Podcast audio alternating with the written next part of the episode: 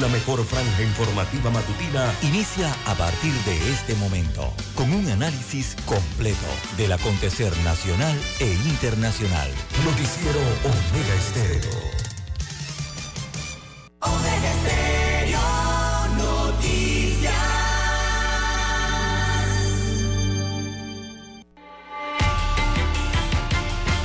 A continuación, los titulares con los hechos que son noticias hoy.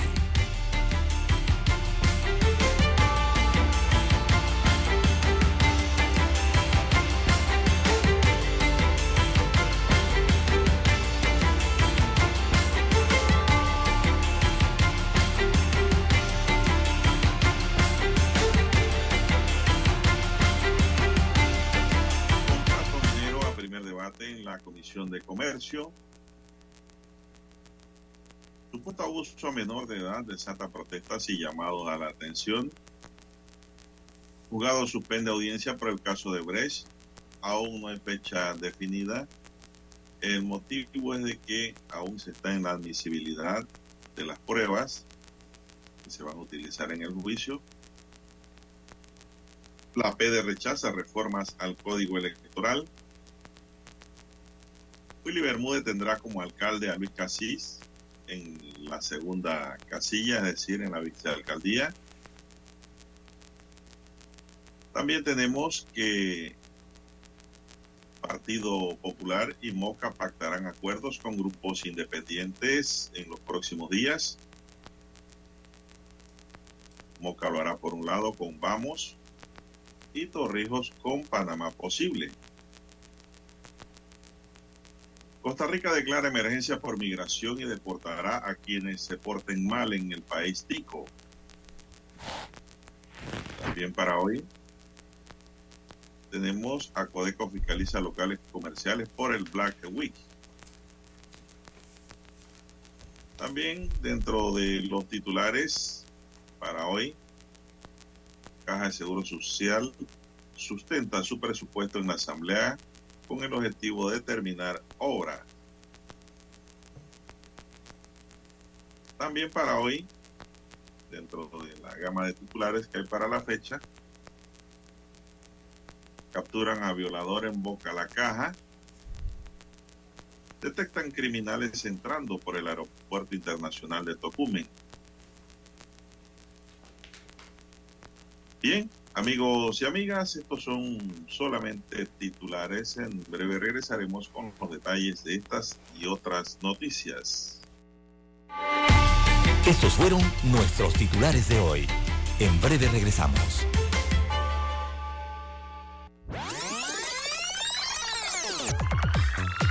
Omega Stereo tiene una nueva app. Descárgala en Play Store y App Store totalmente gratis. Escucha Omega Stereo las 24 horas donde estés con nuestra nueva app.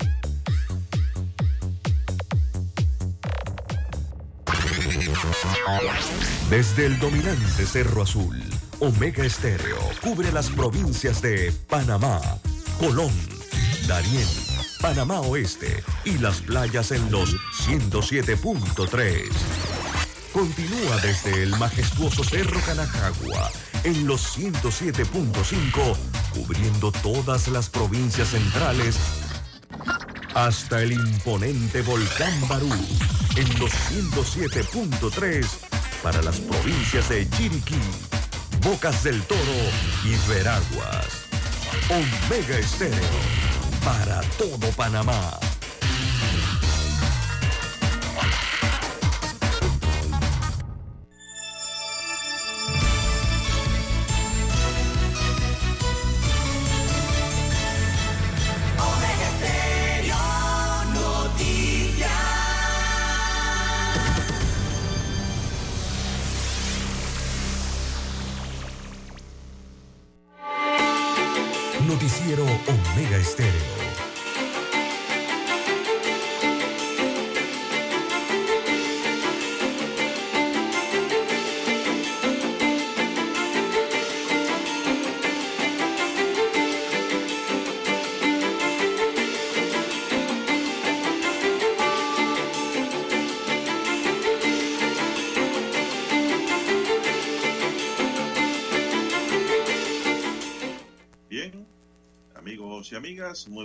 Días. Hoy es miércoles 27 de septiembre del año 2023. Daniel Arauz está en el tablero de controles y nos acompaña en esta mañana. César Lara. Y Juan de Dios Hernández Sanur para presentarle dos horas de información, iniciando la jornada con fe de devoción, agradeciendo a Dios por la nueva oportunidad que nos regala de poder compartir esta mañana y de esta forma llegar a sus hogares, acompañarles en sus automóviles y en sus puestos de trabajo, así como cualquier lugar que usted se encuentre a esta hora de la madrugada. Pedimos para todos salud, divino tesoro, seguridad y protección, sabiduría y mucha fe en Dios. Mi línea directa de WhatsApp para mensajes de textos es el doble seis catorce catorce cuarenta y cinco. Ahí me pueden escribir al doble seis catorce catorce cuarenta y cinco. César Lara está en redes, don César, la cuenta suya. Bien, estamos en las redes sociales, en arroba César Lara R, arroba César Lara R es mi cuenta en la red social Twitter. Allí puede enviar sus mensajes, sus comentarios, denuncias, fotodenuncias, el reporte del tráfico temprano por la mañana. Esos incidentes o los ya accidentes, todas esas situaciones sobre la vía, bueno, usted la envía allí que sirve de datos para tomar mejores decisiones al resto de los conductores. Buenos días, don Daniel Araúz, en el control maestro allí en la técnica, a usted, don Juan de Dios Hernández, a todos los amigos oyentes a nivel de las provincias, comarcas, el área marítima eh, de Panamá, dos señales cubren el territorio nacional. También los buenos días a los que están en el canal 856. Tigo, televisión pagada por cable a nivel nacional. Omega Estéreo llega a su televisor. También los que están en Tuning Radio, los que están en omegastereo.com, allí cobertura a nivel mundial, al igual que la cobertura por internet en, a través de la aplicación de Omega Stereo. Si usted no la tiene, bueno, la puede descargar para su sistema Android o iOS. Así que bienvenidos sean todos a esta nueva emisión informativa. ¿Cómo amanece para hoy, don Juan de Dios? Mitad de semana. Muy bien. Bien, bien. ¿Usted cómo está? ¿Cómo amanecen allá? El control maestro. Bueno, César, vamos a iniciar y Dani, oye, Dani, tomando buen café, ¿eh? Café Montaña Fría, dice, se llama ese, ese, producto. Bueno, vamos a entrar, señores y señores, y el traumático recorrido desde la capital hacia el interior se vuelve cada vez más pesado, don César, por las construcciones en los proyectos de ampliación en Arreján y el corredor de playas en la chorrera. El Ministerio de Obras Públicas y el Grupo Puentes y Calzadas Infraestructura Panamá, contratistas del corredor de playas en la provincia de Panamá, anunciaron que se continuarán con los cambios de circulación de vehículos en los carriles paralelos a la construcción del viaducto de la chorrera. Los transfer, dice, los, pasar los conductores conductores deben pasar, dice, en dos carriles de un lado a otro. Se ejecutan en jornadas nocturnas y en horario de 9 de la noche a 3 de la madrugada. Este es el tranque pues, que todos los días que pasamos por ahí nos encontramos. Según la entidad, durante la presente semana la fase 1 de transferencia de carriles inició 100 metros antes de la entrada de la herradura y se reintegrarán al frente de la Plaza Nuevo Mil. Se detalló que la fase contempla la transferencia de los vehículos hacia uno de los carriles que se dirigen al interior hacia la autopista. Eh, la fase 2 se ejecuta transfiriendo los autos que se dirigen de la chorrera y la autopista a uno de los carriles hacia el interior del país. realmente se necesita una gráfica, don César, para poder explicarlo mejor. Bien, son las 5.41 minutos de la mañana en su noticiero Mega el primero con las últimas. Bien, don Juan de Dios, las 5.41 minutos eh, de la mañana en todo el territorio nacional. Bueno, eh, las muertes por accidentes de tránsito continúan, ya que habla de las carreteras, don Juan de Dios. Bueno, una persona eh, salió de casa a comprar unas medicinas y la atropellaron, don Juan de Dios. Murió lamentablemente. Así que se trata de un adulto mayor que murió eh, en la vía interamericana, esto a la altura del Roble, distrito de Aguadulce, en la provincia de Coclé. El accidente de tránsito ocurrió a eso de las 11 eh, de la mañana. La víctima estacionó su vehículo a orillas de la vía con dirección al interior del país y cruzó los cuatro paños, o sea, la calzada de las cuatro vías, eh, y se dirigía a una farmacia.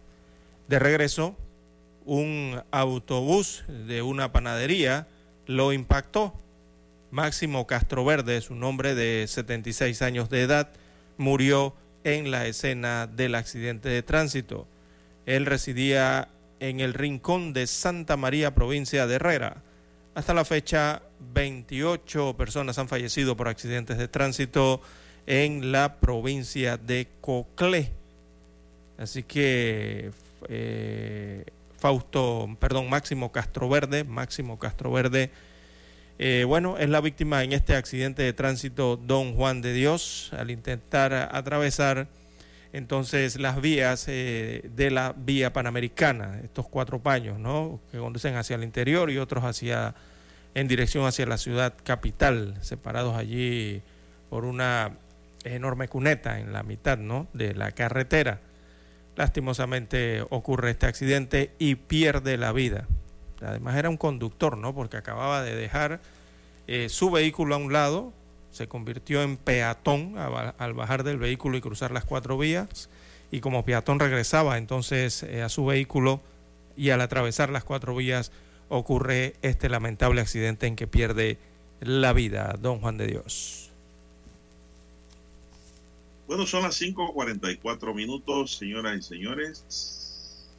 Bueno, don César, ahora sí salieron, salió el listado completo de los comentaristas y sus programas radiales están facturando con el Estado, don César.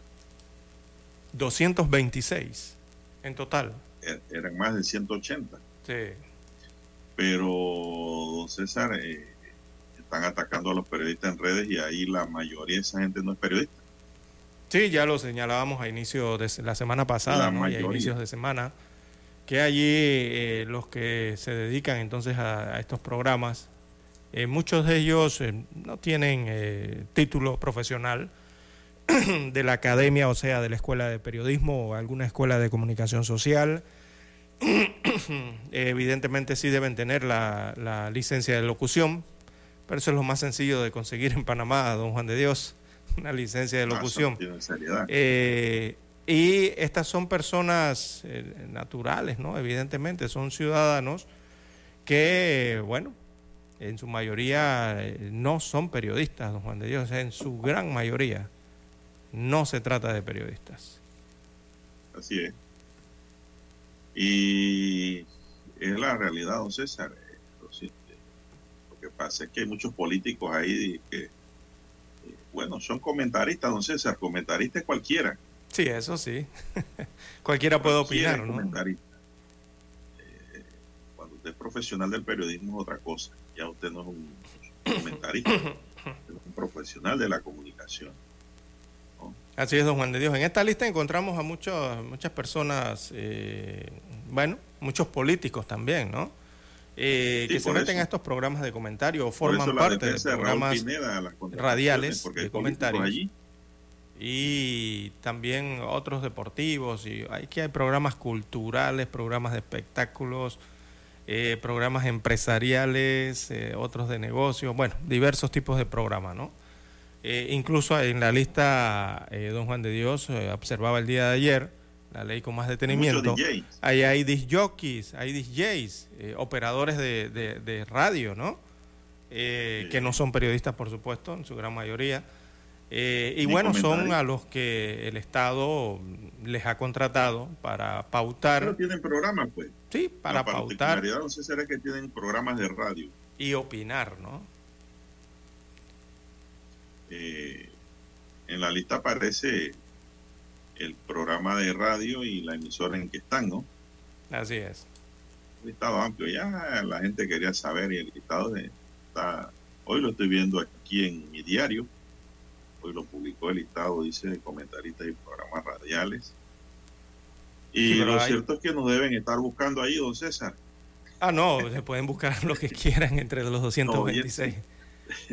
Allí no, yo no aparezco, don Juan de Dios. Usted me parece que usted tampoco. Yo no lo vi por allí. Que no estoy. y estoy seguro que no está allí, perdón. Este espacio no, no permite eso, César. No, no, aquí no se permiten cuñas del Estado, don Juan de Dios. Durante estas dos horas del noticiero Omega Ni pago bajo la mesa para hablar bien de nadie. No, tampoco, que va. Ni se atreven a ofrecer nada de eso, don Juan de Dios. No, no, para nada, no, ya las reglas están dadas. Así es. Y pues nuestra línea es una línea objetiva, central, independiente. Y eso es lo más importante. que no hay paga. No, no, para nada, nada de eso. Eh, yo lo llamo hasta payola ya, esto es lo que, lo que se ha descubierto, ¿no? Con esta situación. para los DJ eso es payola. Sí, porque te, te paga un anuncio comercial, llega una, la, institución, el Estado en este caso debe ser el Ministerio de la Presidencia, su Secretaría de Comunicaciones, eh, te contacta para una pauta, o sea, una cuña de 30 segundos hablada, un anuncio comercial o, propagandístico, te paga por el tiempo aire de eso, pero adicional también te paga por el comentario. Entonces, cuando ese adicional existe, eh, en que compran, eh, ¿verdad? compran el comentario don Juan de Dios y ya eso prácticamente es una payola, es un pago aparte, ¿no? Y eso primero no debe ser, pero bueno, eh, aquí lo han instaurado de esa manera. Eh, y don Juan de Dios te paga entonces en tercer lugar una empresa privada, un terciador, ¿no? Eh, aquí en el Estado le entrega este presupuesto para hacer esto. y de cuarto entonces te paga el Estado, porque el Estado le paga a esa empresa que, que es terciaria para pagarle a alguien que está haciendo prácticamente una payola, que también recibe una cuña para transmitir en una radio.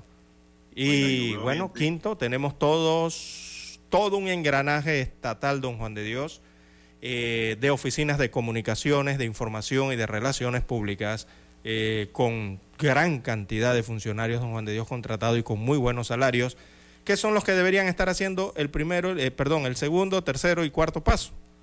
Pero bueno, no sé, realmente no sé qué hacen. Quizás por eso las comunicaciones del gobierno del presidente Laurentino Cortizo siempre han estado como han estado, don Juan de Dios. Siempre ha sido su falencia, ¿no? Pero, César, ese es el problema. El problema central, ¿no? Eh, mire, yo insisto en lo mismo en lo que dije ayer. Eh, si usted tiene su programa de radio, usted está pagando un espacio, usted es concesionario, usted es un emprendedor, usted está vendiendo publicidad y el Estado le dice, bueno, voy a anunciar tal ministerio y te cuesta tanto. Eh, lo vamos a pagar así, usted acepta. Esa aceptación y ese, entonces, ese intercambio eh, de espacio por propaganda o publicidad estatal no debe conllevar a que el periodista quede lisonjeando a quien le da la cuña, don César. Es decir, cepillando o hablando bonito. Eh, no debe, no debe. Y si recibe la cuña y lo hace como debe ser, yo no tengo objeción. Yo lo que objeto es que por un par de cuñas quedan cepillando, quedan eh, lijando la acción de gobierno en agradecimiento por la cuña, ¿no? O que lo llamen para decirle, y acuérdate que necesitamos que nos comente este porque, porque tenemos anuncios con ustedes. No, no, no. Y, y que comentes positivamente. Yo pregunto en esa lista de 226 quiénes lo hacen como lo he dicho yo. Exacto. Es la otra pregunta que hago. Y que comentes positivo cuando el hecho es negativo, don Juan de Dios, completamente, pero prácticamente quedan obligados a comentar en positivo algo que saben que es dañino. Un, el claro ejemplo de esto está, don Juan de Dios, el máximo y claro ejemplo de esto está en las cuñas del contrato minero. Allí es donde usted se da cuenta, ¿no? Increíble. Bien, hay que hacer la pausa, don Juan de Dios, y retornamos.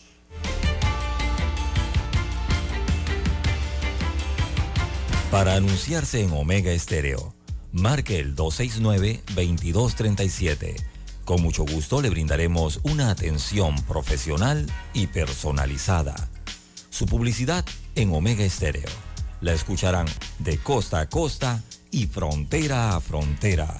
Contáctenos 269-2237.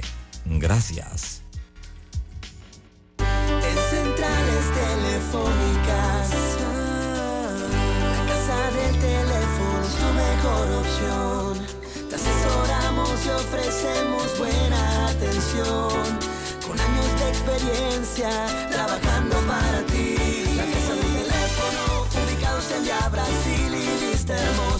casa del teléfono, líder en telecomunicaciones. La casa del teléfono, distribuidores de Panasonic.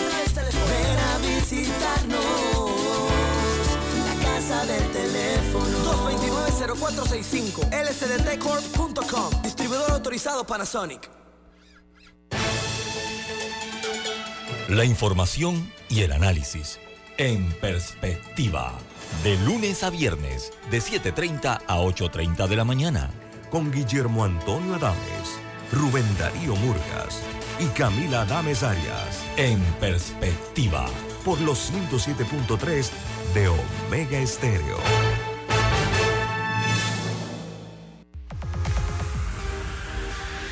Omega Stereo tiene una nueva app. Descárgala en Play Store y App Store totalmente gratis. Escucha Omega Stereo las 24 horas donde estés con nuestra aplicación totalmente nueva.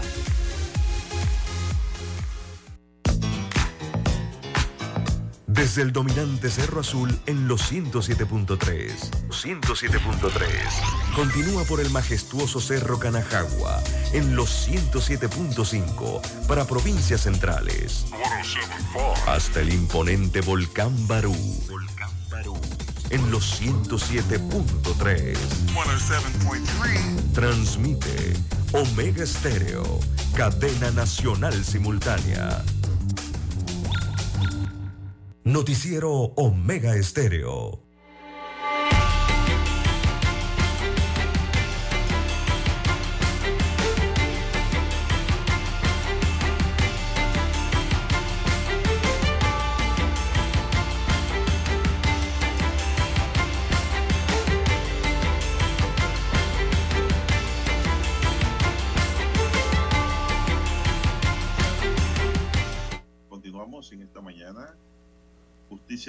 Madeleine.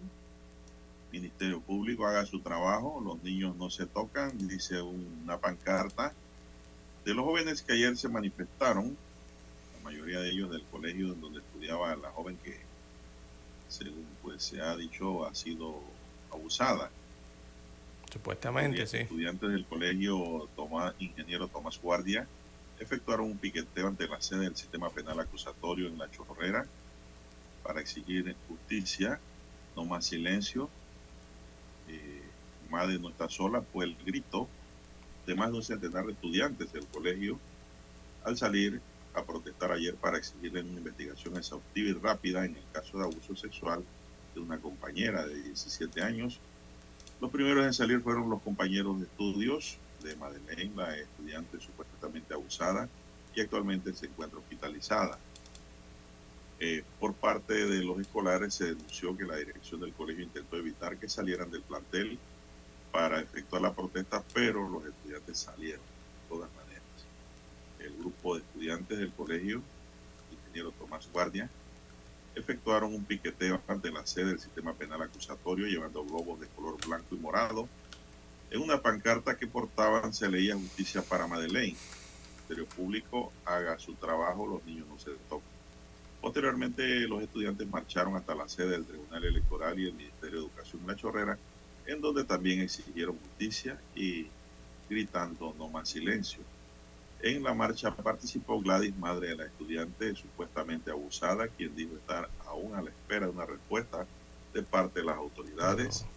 Además dijo estar pendiente de la evolución de salud de su hija, la cual ha respondido de modo favorable a los medicamentos mientras que el distrito, en el distrito de Arraiján, los estudiantes y docentes del Instituto Profesional y Técnico Fernando L. también salieron a los predios del plantel para exigir justicia. El supuesto abuso sexual en contra de la menor ocurrió mientras participaba en un evento organizado por el Tribunal Electoral, la Asamblea Nacional y el Ministerio de Educación en un hotel de la ciudad capital de 9 al 16 de septiembre, según la nota, don César. Así es, don Juan de Dios. En la ciudad de La Chorrera eh, se registraron entonces, perdón, estos piqueteos o protestas eh, por parte de los estudiantes, también los padres de familia, eh, también conductores de autobuses del transporte público hicieron una caravana, autobuses del transporte colegial, estos busitos amarillos, ¿no? también realizaron una caravana en protesta y en apoyo a esta estudiante de 17 años de edad. Eh, también, don Juan de Dios, organizaciones de mujeres eh, de Panamá eh, protestaron frente a la Asamblea Nacional acá en Ciudad Capital en horas de la tarde y hasta horas de la noche se extendió esa protesta para exigir justicia ¿no? a esta considerada líder estudiantil menor de edad que, repito, fue presuntamente abusada durante un programa estatal. Eh, ¿verdad?, del órgano legislativo, presuntamente también. A la vez que, bueno, están pidiendo endurecer eh, las penas, por lo menos en la Asamblea era lo que se escuchaba, endurecer las penas por los delitos eh, sexuales. Así que en su mayoría, don Juan de Dios, de las varias protestas que se realizaron ayer, observé que la mayoría, bueno, son mujeres, son mujeres aglutinadas en movimientos feministas, estudiantiles, también de parte de sindicatos, y, personalidades, mm, eh, diría políticas también, ¿verdad? Que se manifestaron eh, con pañuelos y globos morados en sus automóviles, en medio de todas estas protestas, también eh, prendas de lucir blancas, ¿no? y todos con carteles en contra entonces de los abusos sexuales a menores de edad. Carteles que eh, ¿Usted recuerda esa gran valla que han levantado ahí en la 5 de mayo? Eh, eh, ese, ese, esa infraestructura horrible que hay allí en medio de la ciudad, don Juan de Dios, y afeando la ciudad, impidiendo que los carros circulen por estas avenidas hacia calle estudiante y todo esto, que la gente no pueda pasar, utilizar la acera, el espacio público. Eh, bueno, allí donde está todo eso, eh, agarraron y colocaron todos los carteles, don Juan de Dios. ¿En qué orden, no? Eh, me recordaba como cuando se trabaja los murales en las escuelas, que te ponen un trabajo, ¿no? Para hacer un mural hay que hacer tal mural de, tal pabellón de la escuela. y uno va con una regla y todo lo va midiendo bien, ¿no? Y lo va colocando de la mejor manera posible. Así llenaron todas esas vallas horribles que tienen allí las autoridades de seguridad y de protección de la policía para la Asamblea Nacional. Bueno, colocaron todos estos cartelones en apoyo entonces a esta joven de 17 años presuntamente violentada eh, sexualmente en una actividad precisamente organizada por la Asamblea Nacional, o por lo menos que ella estaba bajo, mm, no sé si utilizar la palabra tutela, digamos responsabilidad, estaba bajo la responsabilidad de los organizadores. Eh, incluso hay un documento que firmaron y todos los padres de familia respecto a esa situación, don Juan de Dios. Tenemos que hacer la pausa para escuchar el glorioso himno nacional y adicionamos unos comentarios a esta situación, sobre todo el desarrollo de la investigación en el Ministerio Público.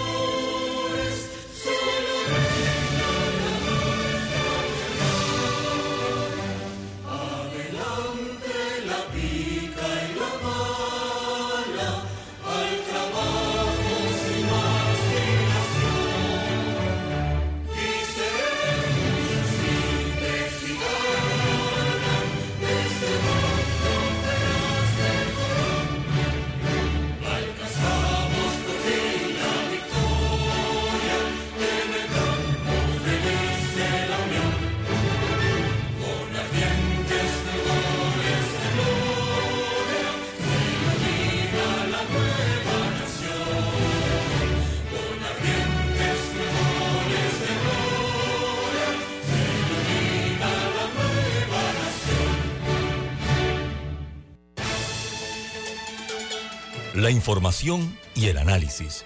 En perspectiva. De lunes a viernes, de 7.30 a 8.30 de la mañana. Con Guillermo Antonio Adames, Rubén Darío Murgas y Camila Adames Arias. En perspectiva. Por los 107.3 de Omega Estéreo. Noticiero Omega Estéreo.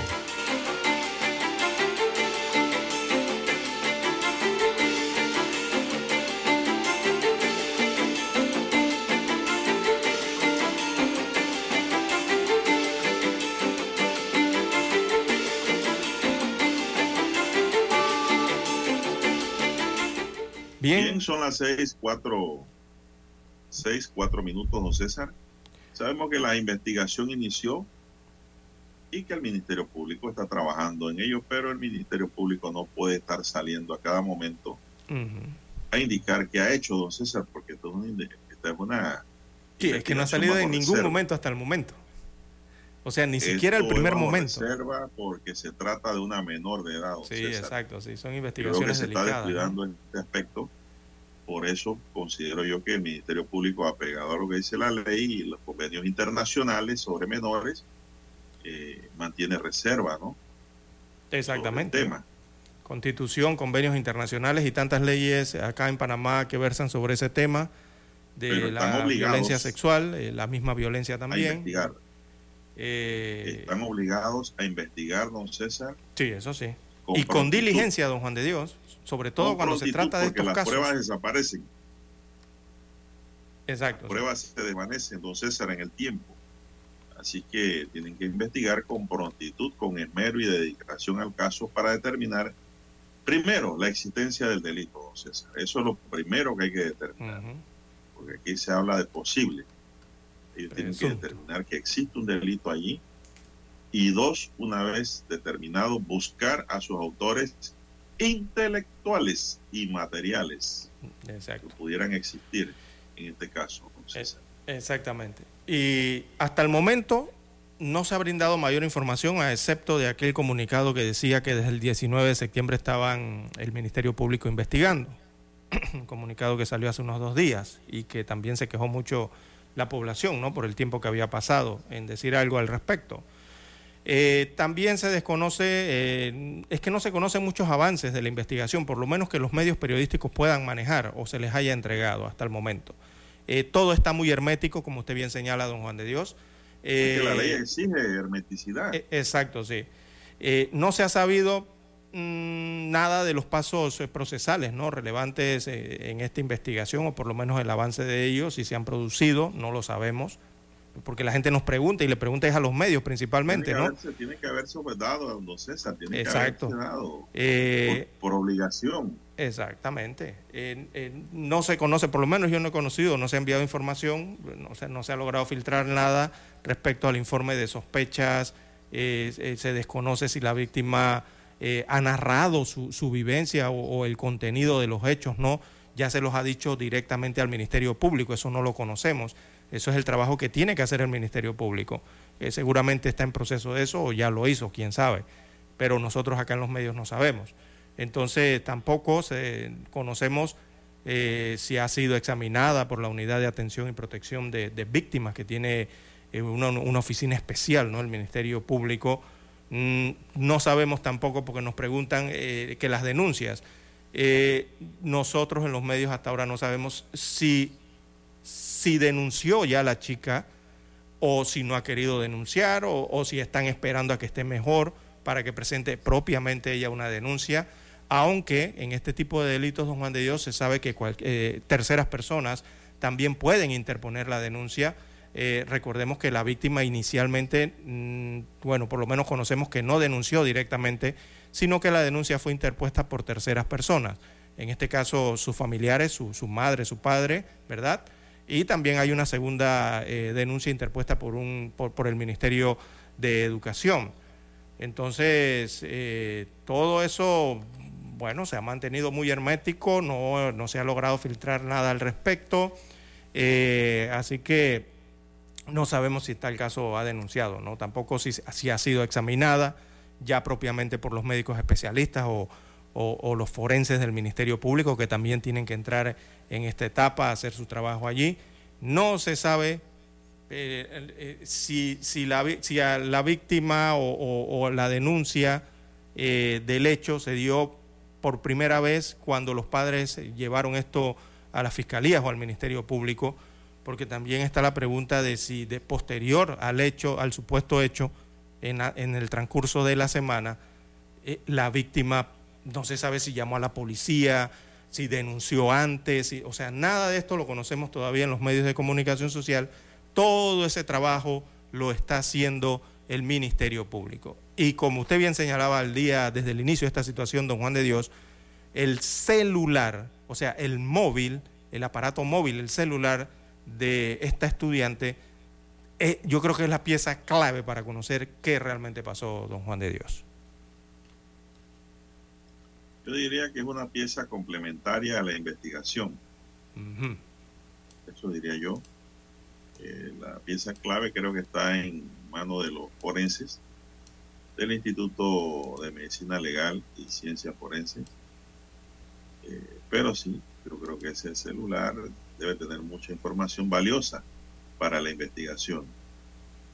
El periodista Lorenzo González Palma aclaró ayer que no tiene ninguna vinculación con la organización ni con el desarrollo del evento.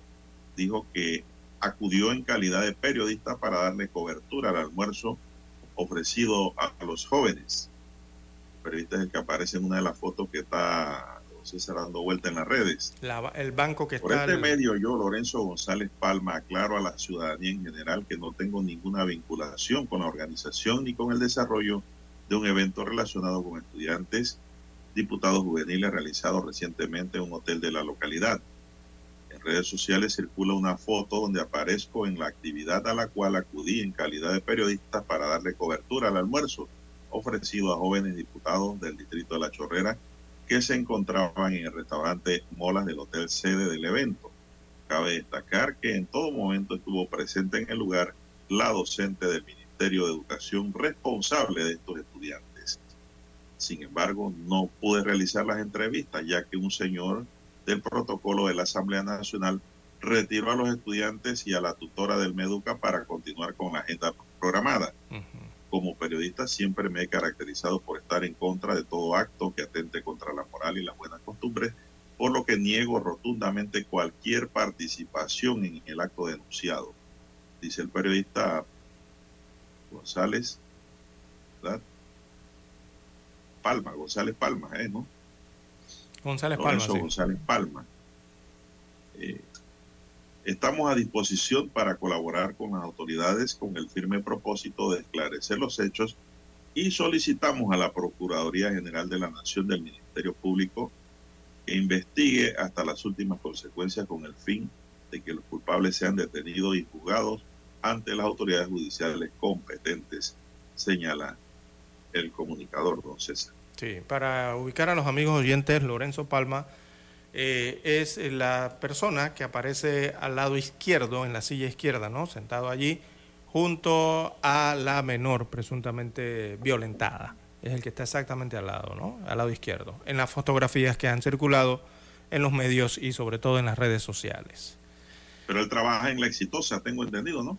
Sí, él es comunicador, él es periodista de esto, de, la, del ramo digital, ¿no? Ahora tan, tan eh, que, se ha desarrollado ahora, ¿no? El periodismo digital, eh, básicamente. También creo que tiene un programa de radio o trabaja en una radioemisora, no sé si es la exitosa. Eh, y es que esto es lo que ocurre, don Juan de Dios, en esto. Mire, es que la gente, yo siento que la gente está como un poco, o sea, quieren resultados rápidos, debido, primero, eh, al tipo de, delito que se ha denunciado, ¿no? Esta supuesta violencia o abuso sexual. Esos son delitos que tienen que ser investigados rápidamente. Parte de ello ya usted lo dijo, que es que se pueden perder las pruebas, bueno, si estos temas, si, si, hubo algún tipo de sustancias, ¿verdad? Eh, para, para sumisión y estas cosas, porque eso se diluye en el cuerpo, ¿no? Eh, rápidamente el metabolismo. Por eso es que deben ser tan rápidas las investigaciones, ¿no? Pero la gente como que siente que esto ocurrió el 19 de septiembre, don Juan de Dios, y hoy estamos aquí a 27 y no han escuchado nada respecto a si se ha avanzado o no, qué se ha hecho. Por eso digo, es que no se sabe siquiera si se ha procedido a la localización de un presunto o de presuntos agresores. No se sabe si el agresor, eh, no sé si se ha dado, se mantiene en fuga o tiene disparadero desconocido. Nada de esto se conoce hasta el momento porque, bueno, lastimosamente eh, para la mayoría de las personas estas son investigaciones que son muy bien cuidadas y son muy herméticas, precisamente por el tipo de delito que se investiga. Y máxime, don Juan de Dios, cuando se trata de un menor de edad. Así que el Ministerio Público evidentemente aquí tiene que trabajar con mucha diligencia, eh, la diligencia está debida ¿no? en la investigación, eh, recordando entonces el carácter prioritario de este tipo de delitos.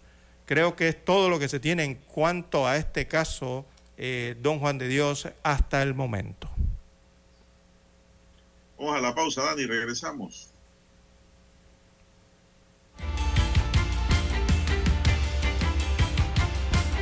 Noticiero Omega Estéreo.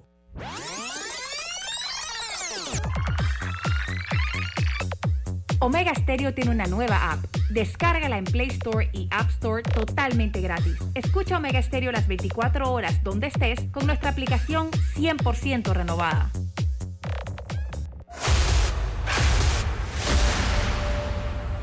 Desde los estudios de Omega Estéreo, establecemos contacto vía satélite con la voz de América. Desde Washington, presentamos el reportaje internacional.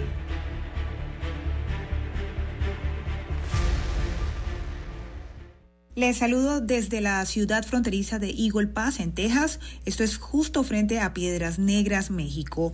A lo largo de estos días hemos visto constantemente cómo los migrantes están pasando el río Grande llevando agua y cargando niños y hasta personas inválidas, como es el caso de María Argentina, que es una mujer sin sus extremidades inferiores que fue aprendida por las autoridades. ¿Y esta es tu hija? Sí, él es mi hermano. ¿Cuántos años tiene la nena? Precisamente ese mismo paso fue sellado nuevamente con alambres de púas por las autoridades horas después, por lo que decenas de migrantes se quedaron toda la noche hasta el día siguiente, cuando algunas personas sobre el mediodía decidieron arrojar prendas sobre el alambre y pasar irregularmente. Esto asegurando que ya estaban desesperados. Tenemos un mes, un mes robado, atracado, secuestrado. Por otro lado, a pocas cuadras, residentes de Eagle Pass, como Maribel de León, que es comerciante, asegura que se ha visto afectada por el cierre del puente vehicular internacional, ya que esto le permitía, eh, o el puente le permitía a personas de México pasar a la ciudad. Sí, sí afecta, afecta mucho porque muchos compradores vienen de México acá, pero ahorita con el cierre del puente no, no hay negocio. Si usted puede ver, aquí está solo. Las cámaras de Voz de América hemos recorrido la ciudad en estos últimos dos días y en las calles no hay rastro de los casi 9 mil migrantes que según medios locales han llegado a este punto de la frontera e incluso Maribel también ha asegurado que no han visto migrantes en las calles. Sí miramos que había en las noticias había mucha mucha gente que cruzó, pero no sabemos para dónde se llevan esa gente o, qué está pasando con esa gente, pero aquí no hay. Desde la ciudad de Eagle Pass en Texas para Voz de América les informó Tibalicet Cash. Escucharon vía satélite desde Washington el reportaje internacional. Omega Estéreo, cadena nacional. Todos los miércoles damos un vistazo al pasado. Artistas que nacieron, que fallecieron, canciones, álbumes, películas que estaban de número uno en diferentes listados alrededor del mundo. Datos históricos y Todos los miércoles, un día como hoy. De 9.30 a 12 del mediodía, por los 107.3 de Omega Estéreo. Noticiero Omega Estéreo.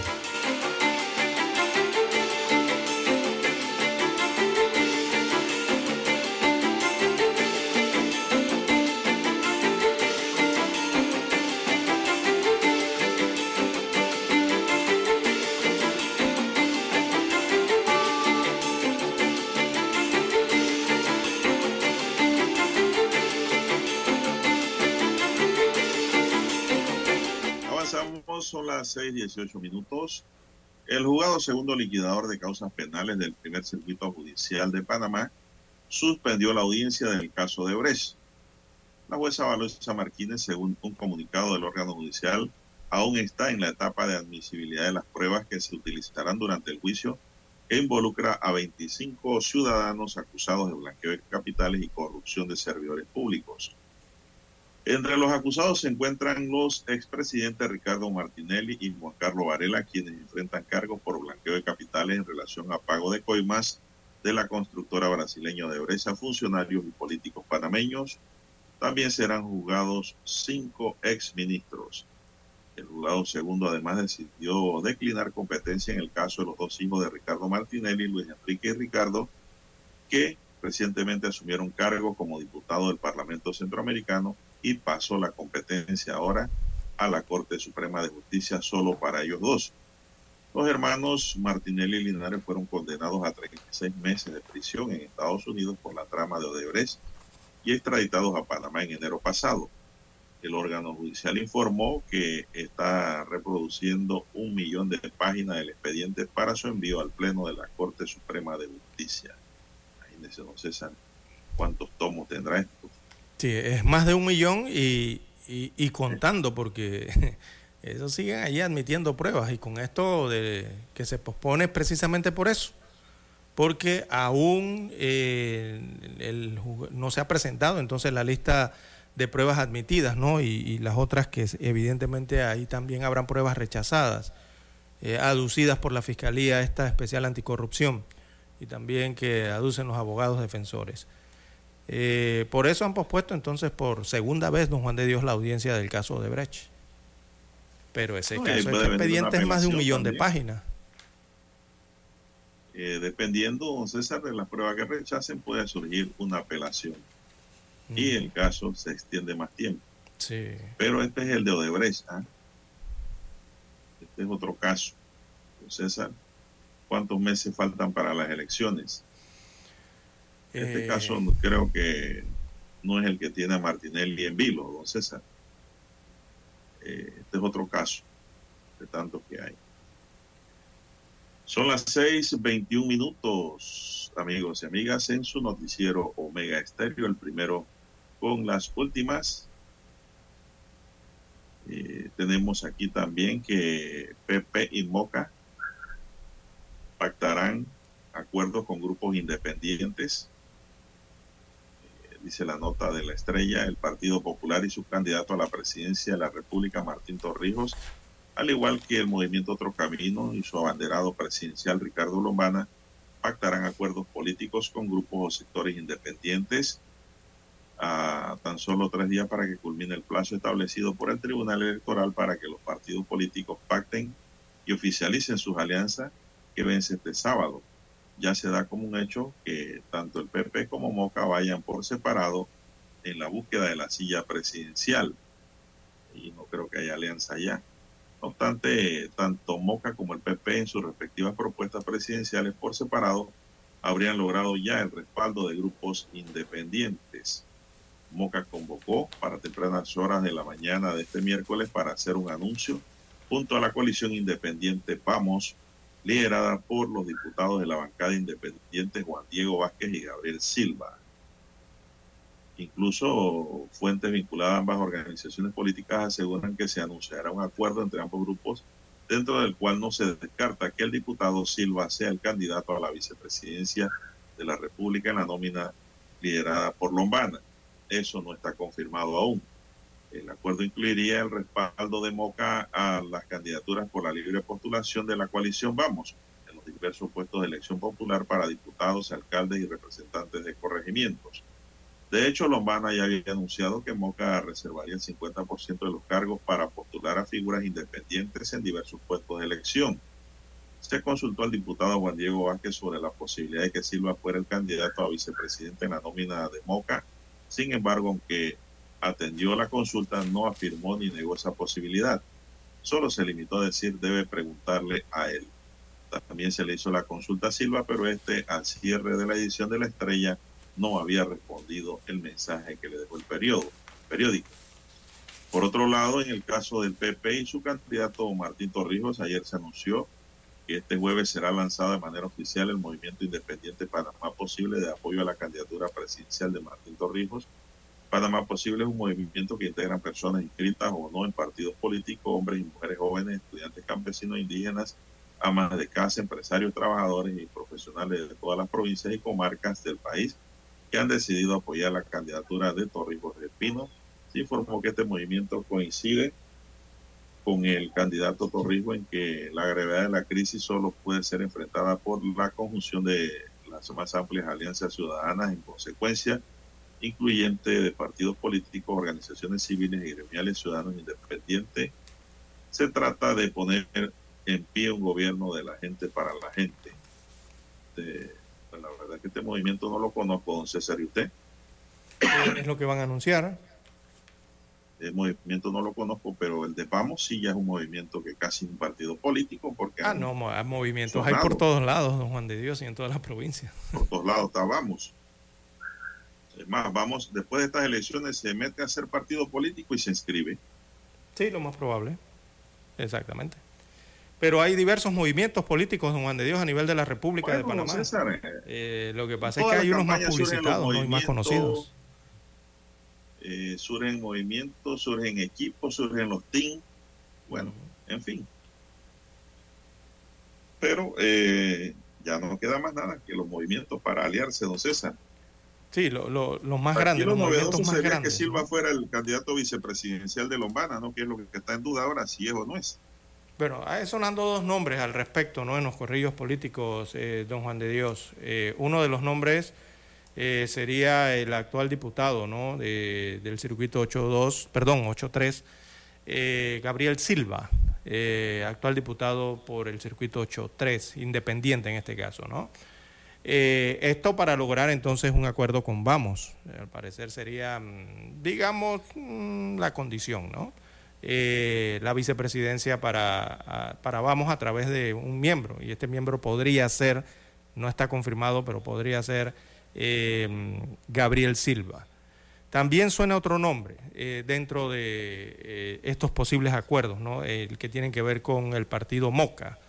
Eh, se habla mucho, o suena por lo menos mucho también, la, el nombre de el ex administrador de la autoridad del canal de Panamá, de apellido Quijano, no recuerdo el nombre, el, el nombre de pila de él es, bueno, él es apellido Quijano, fue ex administrador del Canal de Panamá, otro de los mm, nombres que suenan eh, por allí, ¿no? Eh, para la vicepresidencia en el partido Movimiento Otro Camino. Eh, pero bueno, todo eso tienen que llegar a acuerdos primero, don Juan de Dios, y aprobarlos, ¿no? así que Jorge Luis Quijano, me escriben aquí, se llama. Jorge Luis Quijano también suena para ello.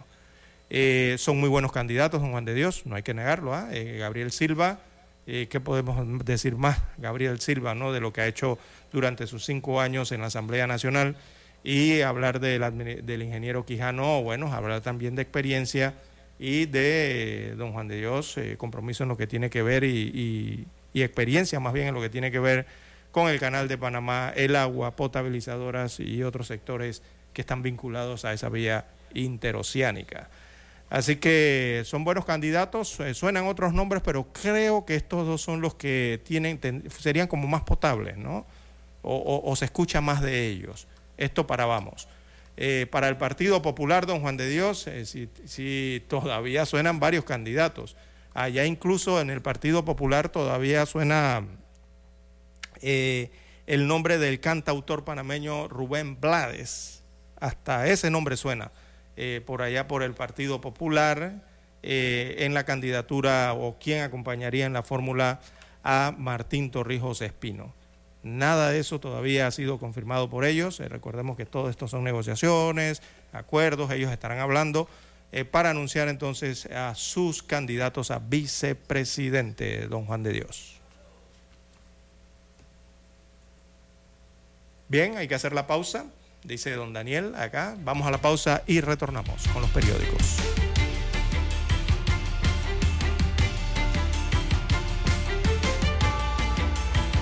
Para anunciarse en Omega Estéreo, marque el 269-2237 Con mucho gusto le brindaremos una atención profesional y personalizada. Su publicidad en Omega Estéreo. La escucharán de costa a costa y frontera a frontera. Contáctenos 269-2237. Gracias. La información y el análisis en perspectiva. De lunes a viernes, de 7.30 a 8.30 de la mañana. Con Guillermo Antonio Adames, Rubén Darío Murgas y Camila Adames Arias. En perspectiva.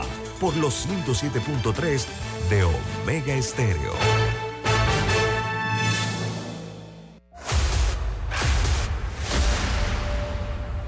Desde los estudios de Omega Estéreo, establecemos contacto vía satélite con la voz de América. Desde Washington, presentamos el reportaje internacional.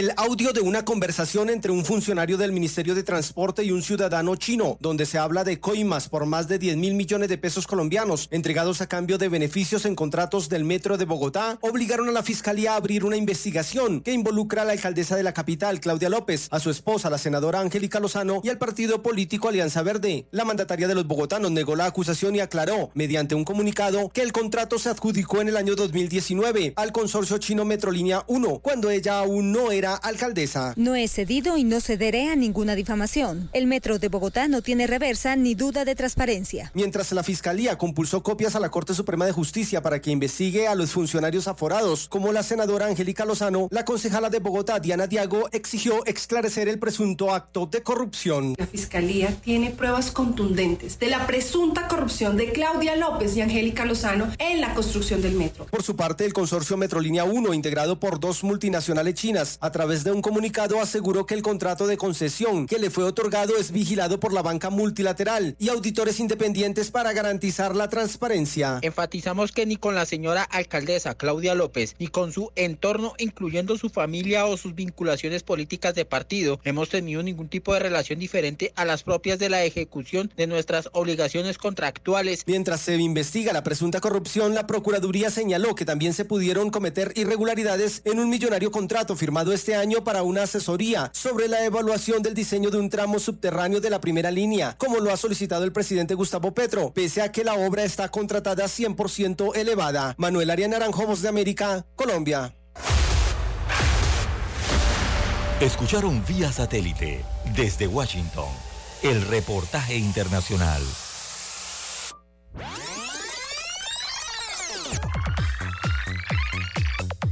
Omega Stereo tiene una nueva app. Descárgala en Play Store y App Store totalmente gratis. Escucha Omega Stereo las 24 horas donde estés con nuestra aplicación 100% renovada. Noticiero Omega Estéreo.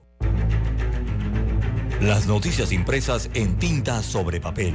Con ustedes. Escuchando el periódico. Los titulares de las primeras planas de los diarios estándares de circulación en Panamá.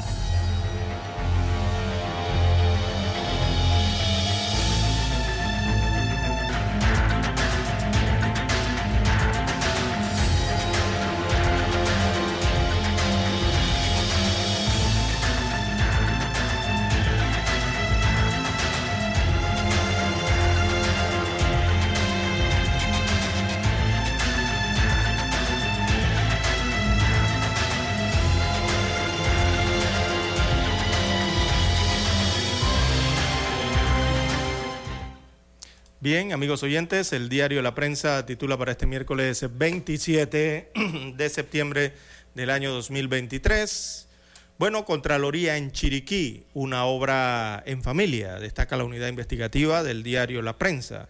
Eh, señala que el Contralor General de la República, Gerardo Solís, no entregó copia de una supuesta auditoría de la obra en la provincia de Chiriquí, solicitada por este medio, me refiero al diario La Prensa, a través de la ley de transparencia. Ellos se están refiriendo entonces a la construcción de una nueva sede de la Contraloría, un edificio nuevo, una nueva sede de la Contraloría General de la República en la provincia de Chiriquí, sería una regional, algo por, parecido, ¿no?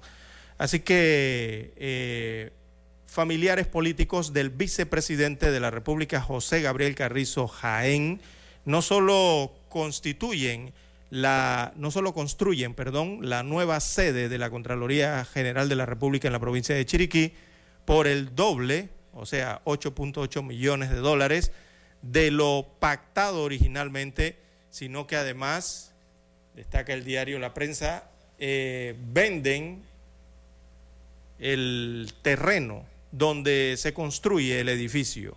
Esto para un total de 10.6 millones de dólares entre la construcción y el lote de terreno.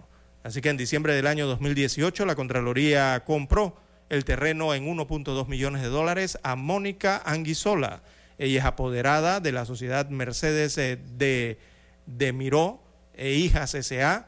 Eh, Mónica es esposa de José Guillermo Carrizo hermano del vicepresidente José Gabriel Carrizo e hija de Sergio Anguizola, quien había eh, segregado el terreno poco antes eh, de su venta. Destaca parte del reportaje investigativo del diario La Prensa. Está en la página 6A eh, del rotativo para la mañana de hoy. Amplio ahí el reportaje. También titula el diario La Prensa para hoy, por segunda vez posponen la audiencia del caso de Brecht. El juicio en el que hay 36 imputados por presunto blanqueo de capitales, entre ellos eh, dos expresidentes eh, de la República, estaba programado para el día de hoy.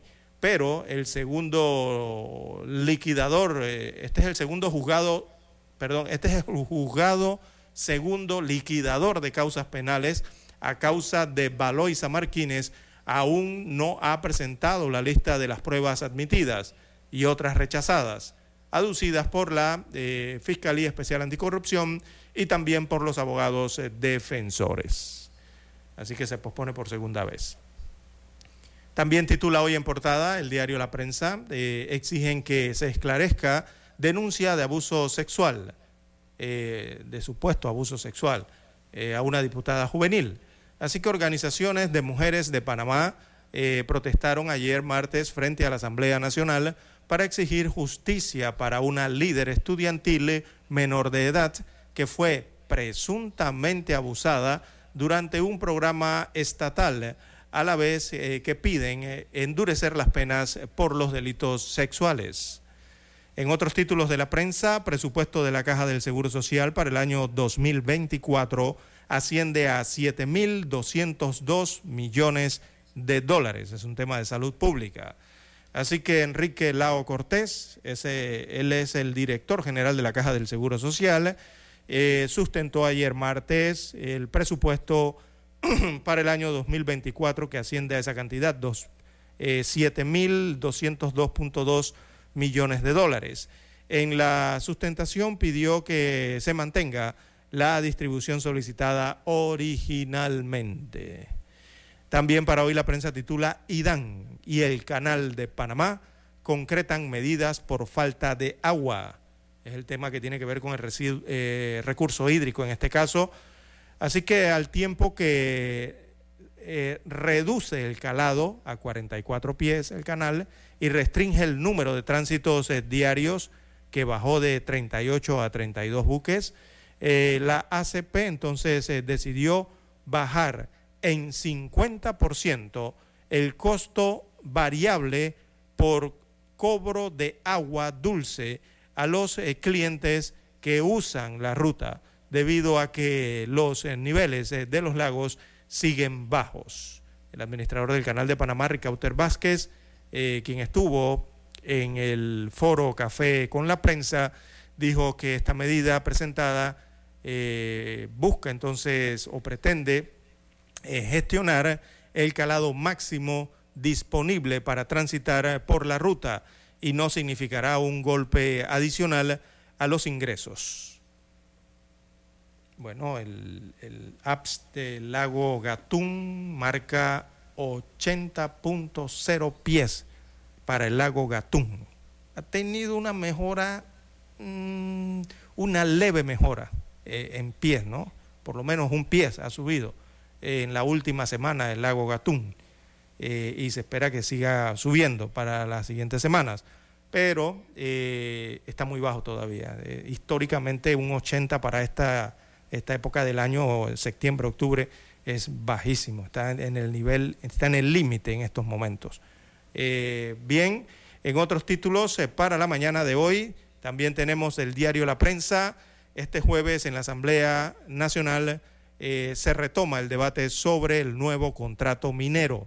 Así que la comisión de la Asamblea Nacional es la Comisión de Comercio en este caso, eh, retomará mañana jueves el primer debate del proyecto de ley 1043 sobre el nuevo contrato minero. La reunión será a las 10 de la mañana de este jueves, según informó el diputado presidente de esta comisión, Roberto Ábrego. Así que será este jueves que se reactiva la Comisión de Comercio con este tema eh, tan sensitivo y también polémico. Eh, en panorama, Panamá mejora tasa de mortalidad por tuberculosis, reporte importante en la 7A. También en los deportes, una racha que los mete en la pelea. Hay un reportaje deportivo en la 4B. Eh, aparece hoy la sección de Economía y Negocios de Centroamérica en el diario La Prensa. El reportaje lo titulan Escazú, el reto del desarrollo sostenible en la región. También la sección Vivir Más eh, viene hoy en la página 5B de la prensa. El desarrollo principal del reportaje es el título La pasividad, el otro gran enemigo del ambiente. Así que estos son los principales titulares que muestra para hoy la portada del diario La Prensa. Revisemos ahora la primera plana que tiene la estrella de Panamá. Bueno, la estrella de Panamá para hoy nos dice, audiencia por el escándalo Odebrecht queda sin fecha definida. El juzgado segundo de causas penales de Panamá dispuso no iniciar la audiencia ordinaria por el caso de Brecht, que estaba prevista para hoy, y la nueva fecha será fijada oportunamente. Además, elevó a la Corte la competencia para juzgar a los hermanos Luis y Ricardo Martinelli Linares. Comisión convoca a primer debate de contrato minero. La Comisión de Comercio someterá mañana a primer debate el contrato ley entre el Estado y la empresa minera Panamá, informó el diputado Roberto Ábrego. La comisión además deberá presentar el informe de las consultas que se hicieron respecto al documento y que ha generado rechazo en distintos sectores. Aumenta la indignación por abuso sexual a diputada juvenil. Estudiantes y madres de familia en La Chorrera realizaron una protesta por el abuso sexual contra una alumna que fue diputada juvenil. En la Plaza 5 de Mayo también hubo manifestaciones y más organizaciones alzaron su voz en contra. Casis acepta candidatura a la vicealcaldía. PP y Moca siguen sin definir acuerdos o alianzas. Olimpiada Robótica, los premios en el acto de premiación de la Olimpiada Nacional de Robótica, la primera dama de la República, Yasmín Colón de Cortizo, anunció que aumentó a 24 la cantidad de equipos que representarán a Panamá en la World Robot Olympiad, que se realizará en noviembre próximo. El Mundial de la Disputa por un Estadio, Estados Unidos por segunda ocasión organiza el Mundial de Fútbol y esta vez la FIFA se enfrenta a la familia Kroc por el uso del estadio South Stadium de, la, de su propiedad. Vamos a ver cómo queda esa polémica.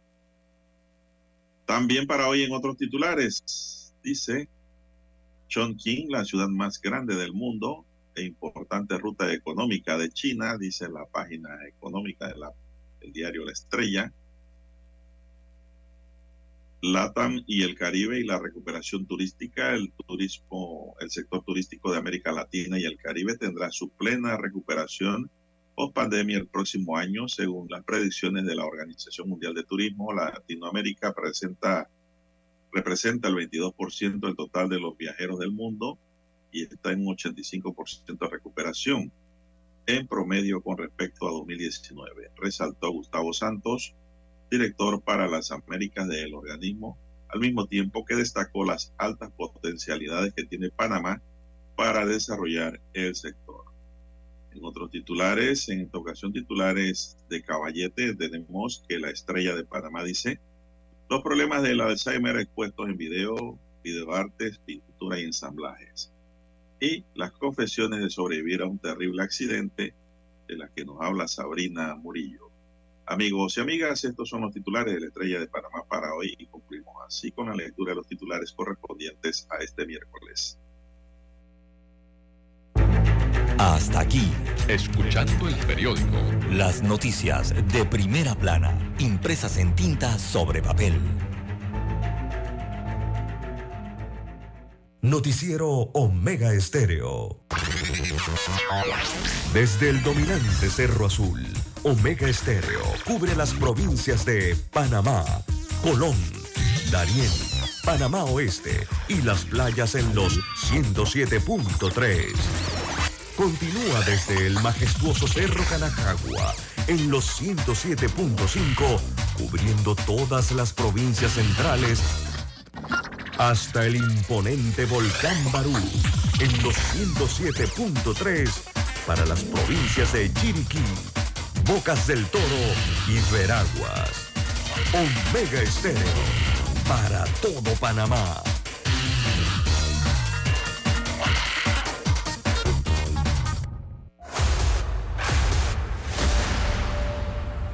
Desde los estudios de Omega Estéreo, establecemos contacto vía satélite con la voz de América. Desde Washington, presentamos el reportaje internacional.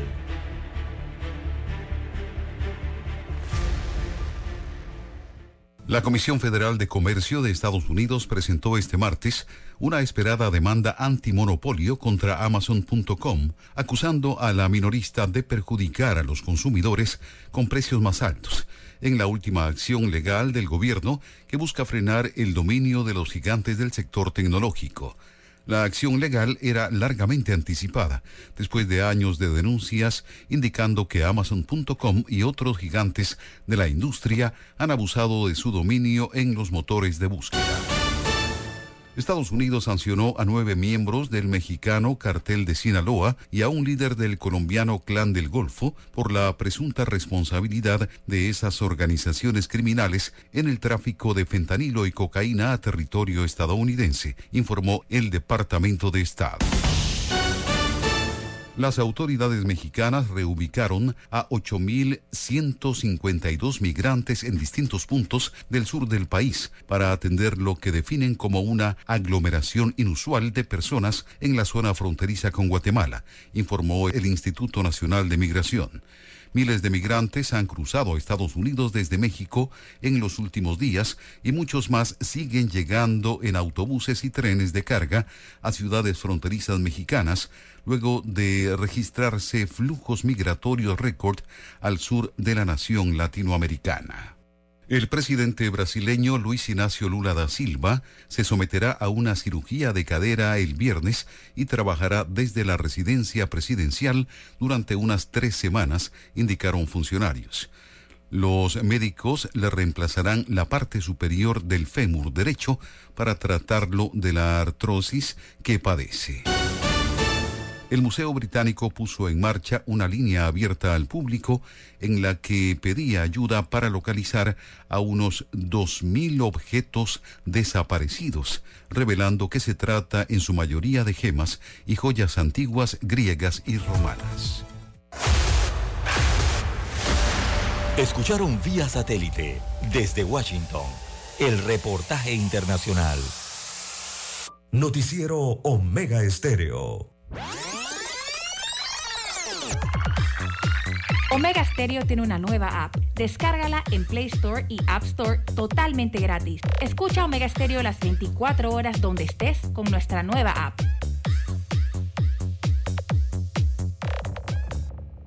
Problemas de tierra, reclamos por accidentes, despidos injustificados, reclamos de herencias, sucesiones, daños y perjuicios. Todo problema legal civil, penal y laboral, consulte al 6614-1445.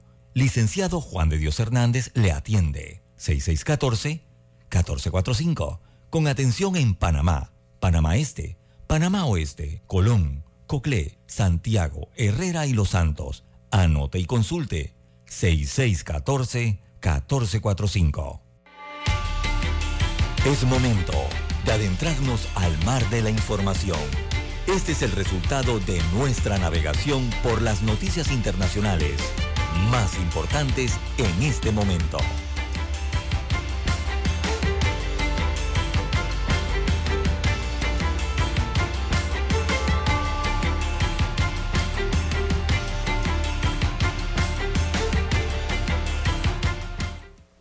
De Nueva York declaró este martes 26 de septiembre a Donald Trump y a dos de sus hijos responsables de fraude financiero continuados en la evaluación de activos de la empresa familiar Trump Organization días antes del juicio civil de este caso que inicia este lunes 2 de octubre.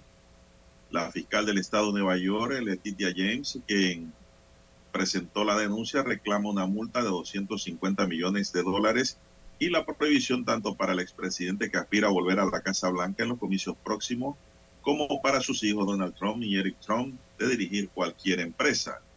En su decisión, el juez Arthur Egoron estima que Donald Trump y sus dos hijos, vicepresidentes ejecutivos de Trump Organization, son responsables de continuadas violaciones de la ley de los Estados Unidos en esa materia. Son las 6:49. Dígame usted, César.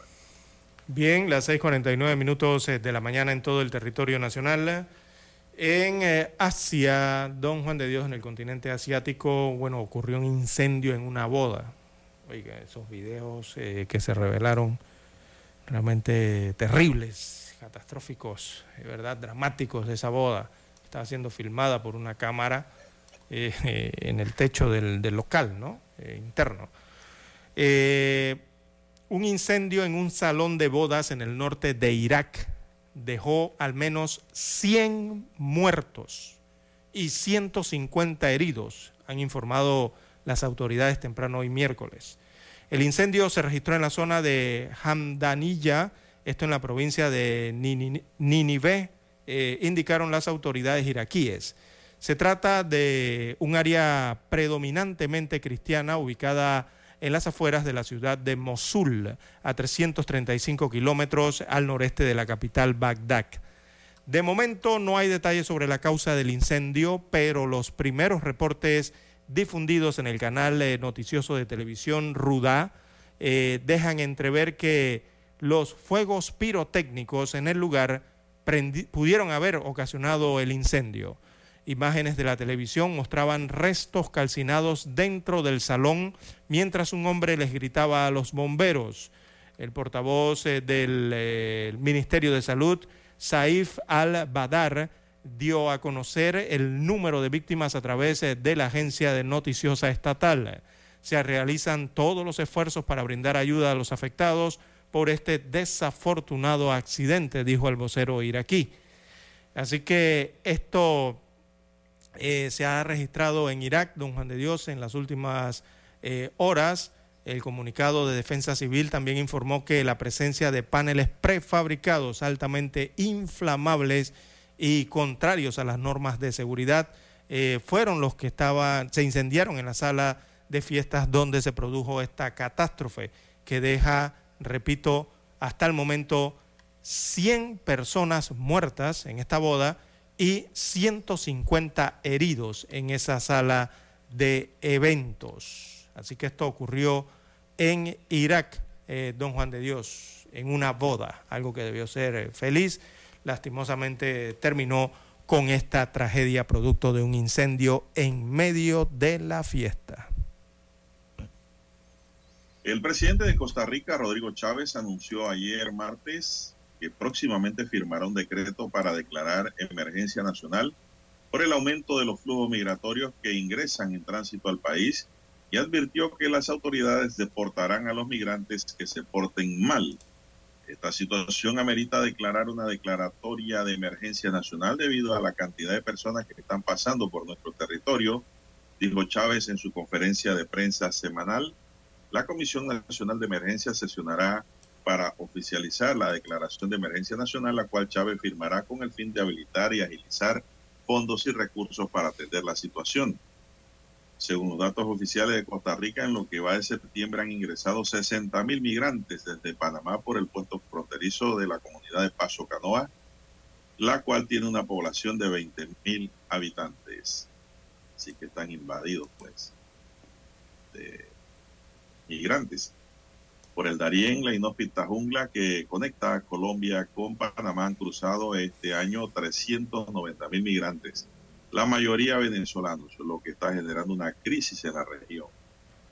en Paso Canoas, las autoridades de Costa Rica habilitaron una ruta de autobuses que lleva a los migrantes hasta la frontera con Nicaragua, pero muchos de ellos no tienen los 30 dólares por persona que cuesta el boleto, lo que ha generado una aglomeración de cientos de migrantes en esa comunidad que no pueden movilizarse. Según anunció Chávez este martes, próximamente las autoridades ajustarán ese plan para que los migrantes aborden los autobuses en otro sitio para evitar la aglomeración. La semana pasada las autoridades detuvieron a 27 migrantes en Paso Canoas como sospechosos de participar en disturbios contra la policía cuando los oficiales trataban de evitar ventas ambulantes en las calles. Ha instruido al Ministerio de Seguridad a tener mano firme con aquellas pocas personas que piensan que la gentileza, la amabilidad y el corazón generoso de los costarricenses se puede confundir con debilidad. También ordené a la Dirección General de Migración y Extranjería que empiece el proceso de deportación de estas personas que hicieron disturbios hacia Venezuela o su país de origen, declaró Chávez. No vamos a permitir desórdenes en Costa Rica. Alto y claro, don César. ¿eh? Sí, muy claro, don Juan de Dios. ¿eh? De Costa Rica. Así es, eh, han declarado esta emergencia y se ponen en, buscan poner freno al desorden migratorio en, en su territorio. La gran pregunta que surge por producto de esto, don Juan de Dios, es ¿y qué pasa con Panamá? Bien, en más títulos a nivel internacional, eh, don Juan de Dios, la hora es 6.55 minutos eh, de la mañana en todo el territorio nacional. Bueno, hacia el cono norte del continente americano, don Juan de Dios, en México, hayan con vida a la alcaldesa secuestrada el fin de semana pasado. Aquí dimos la noticia de Yolanda Sánchez eh, Figueroa. Ella es la jefa municipal de Cotijá. Así que esta alcaldesa del Estado mexicano de Michoacán, eh, que había sido secuestrada por presuntos sicarios en el eh, vecino Jalisco fue hallada con vida, según informaron las autoridades locales la tarde de este martes. Yolanda Sánchez eh, Figueroa, presidenta municipal de Gotija, ya fue liberada y preliminarmente se encuentra en buen estado de salud, según informó la Fiscalía de Jalisco en un comunicado divulgado en redes sociales. Así que la alcaldesa fue secuestrada la noche del sábado en un suburbio de Guadalajara cuando salía de un centro comercial en compañía de dos mujeres. El presidente de México, Andrés Manuel López Obrador, informó en su conferencia de prensa eh, que la policía de Cotijá recibió entonces una llamada de, Sánchez eh, informando que había sido liberada y que viajaba en un autobús hacia la ciudad de Zamora en Michoacán. Así que se le proporcionó apoyo con personal de la Guardia Nacional y el municipio de Miramar eh, que interceptaron el autobús para luego escoltarla a Cotijá, según añadió el mandatario. Las investigaciones continúan en México, producto entonces de este secuestro a Yolanda Sánchez Figueroa, la jefa municipal de Cotija, eh, que fue secuestrada en un suburbio de Guadalajara eh, el fin de semana pasado. Las 6.57 minutos de la mañana en todo el territorio nacional. Bueno, y para cerrar este bloque, don César, una nueva ley de Florida que permite la aplicación de la pena de muerte a los condenados por violación infantil entrará en efecto a partir del próximo domingo junto a una batería de leyes aprobadas durante la sesión legislativa de mayo pasado. La más controvertida de las leyes, la HB 1297 permitirá la ejecución de los condenados por agresiones sexuales a niños menores de 12 años si ocho de los 12 miembros del jurado votan a favor de la aplicación de la pena máxima al reo. Va para la ejecución, don César.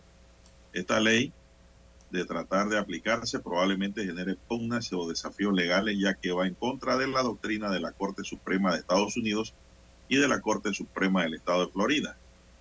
En caso de que fueran menos de ocho los miembros del jurado que recomiendan la pena de muerte, se impondría la cadena perpetua sin derecho a libertad condicional. Durante la firma de la ley el pasado primero de mayo, el gobernador de Florida, el republicano Ron DeSantis, dijo que la medida está encaminada a la protección de los niños. En nuestra sociedad tenemos crímenes sexuales muy atroces que se cometen contra niños menores de 12 años. Estos son realmente lo peor de lo peor. Los autores de estos crímenes suelen ser delincuentes en serie, dijo entonces DeSantis. Otras medidas que entrarán en vigor podrían llevar a los gobiernos locales a pagar los honorarios de los abogados cuando las ordenanzas se consideren arbitrarias o irrazonables o aumentar las penas de cárcel para los traficantes y fabricantes del fentanilo. Jueces podrían imponer sentencia mínima obligatoria de 25 años de cárcel y multa de un millón de dólares a los adultos que vendan al menos 4 gramos de fentanilo a menores a través de productos que se parezcan a caramelo. Así es. Así que pues la ley es dura, pero es la ley y todo violador, allá que sea con, eh, encontrado culpable por más de ocho miembros del jurado, pues para la ejecución, se va de, del planeta. Bien, Bien, ya tenemos la señal eh, satélite desde Washington, Estados Unidos eh, de América. También el presidente del Parlamento de Canadá renuncia tras polémico eh, homenaje a ex soldado nazis. Vamos con las internacionales desde Washington. Noticiero Omega Estéreo. El satélite indica que es momento de nuestra conexión. Desde Washington vía satélite. Y para Omega Estéreo de Panamá, buenos días, América. Buenos días, América. Vía satélite. Desde Washington.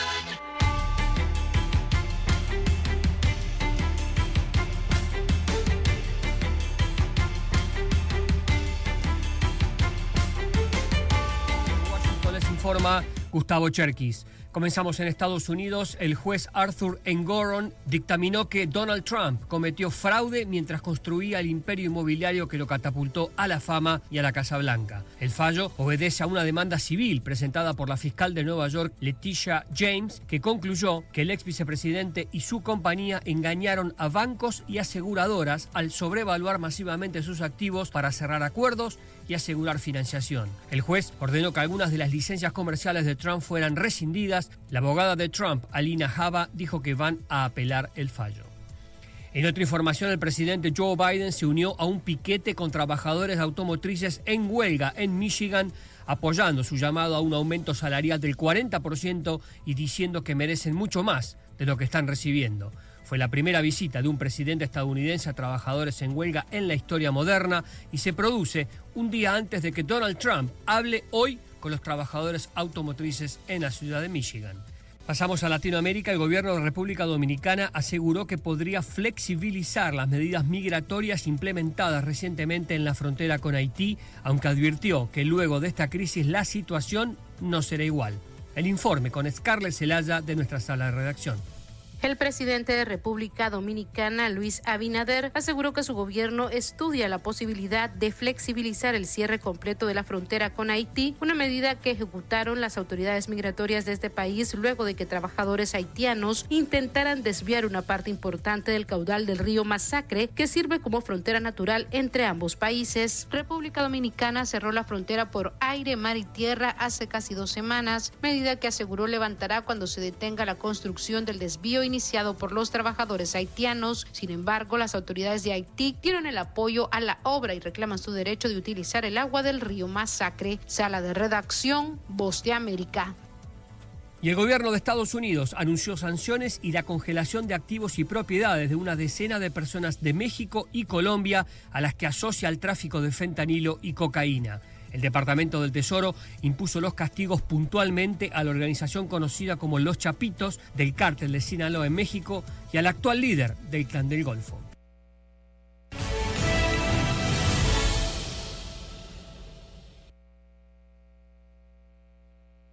En otra información, el presidente de Estados Unidos, Joe Biden, anunciará hoy una campaña de investigación de 100 millones de dólares para combatir bacterias mortales resistentes a los medicamentos.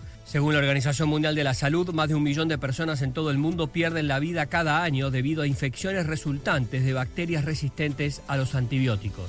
Pasamos a Latinoamérica. Colombia y Estados Unidos reiteraron su compromiso en la lucha contra el narcotráfico tras dos días de reuniones en Bogotá. Informa Manuel Arias de La Voz de América en Colombia.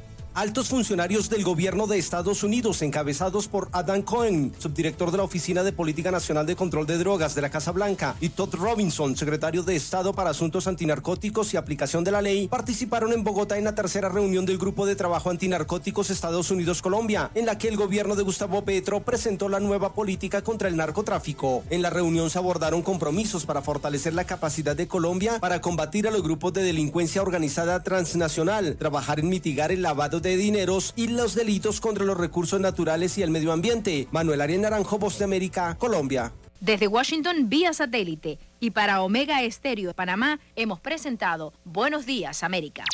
Buenos días, América. Vía satélite. Desde Washington. Para anunciarse en Omega Estéreo, marque el 269-2237. Con mucho gusto le brindaremos una atención profesional y personalizada. Su publicidad en Omega Estéreo. La escucharán de costa a costa y frontera a frontera. Contáctenos 269-2237. Gracias. Evoluciona con e-commerce de Global Bank. Impulsa tus ventas con nuestro servicio de comercio electrónico. Conoce más en www.globalbank.com.pa. Global Bank, primero la gente. Noticiero Omega Estéreo.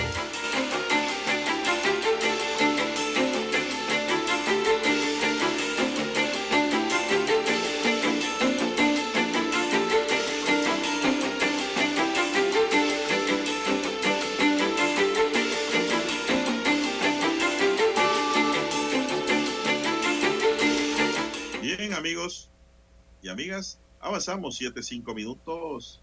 Están en sintonía de Omega Estéreo, cadena nacional, y su noticiero, el primero con las últimas, un noticiero diferente para gente pensante, gente inteligente, don César.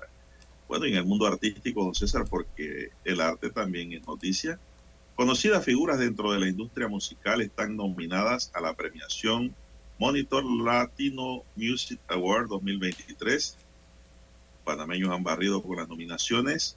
Un grupo de panameños barrió con estas nominaciones y se encuentran distribuidos en las siguientes categorías. El 6, Esposa y Joe Montana aparecen en, en Mejor Artista Urbano Centroamericano. El maestro Rubén Blade milita en Mejor Artista Tropical Centroamericano del Año, así como nuevamente aparece Seis y Bosa en el listado, pero esta vez se les une Aldo Ran en la categoría Artista Centroamericano del Año.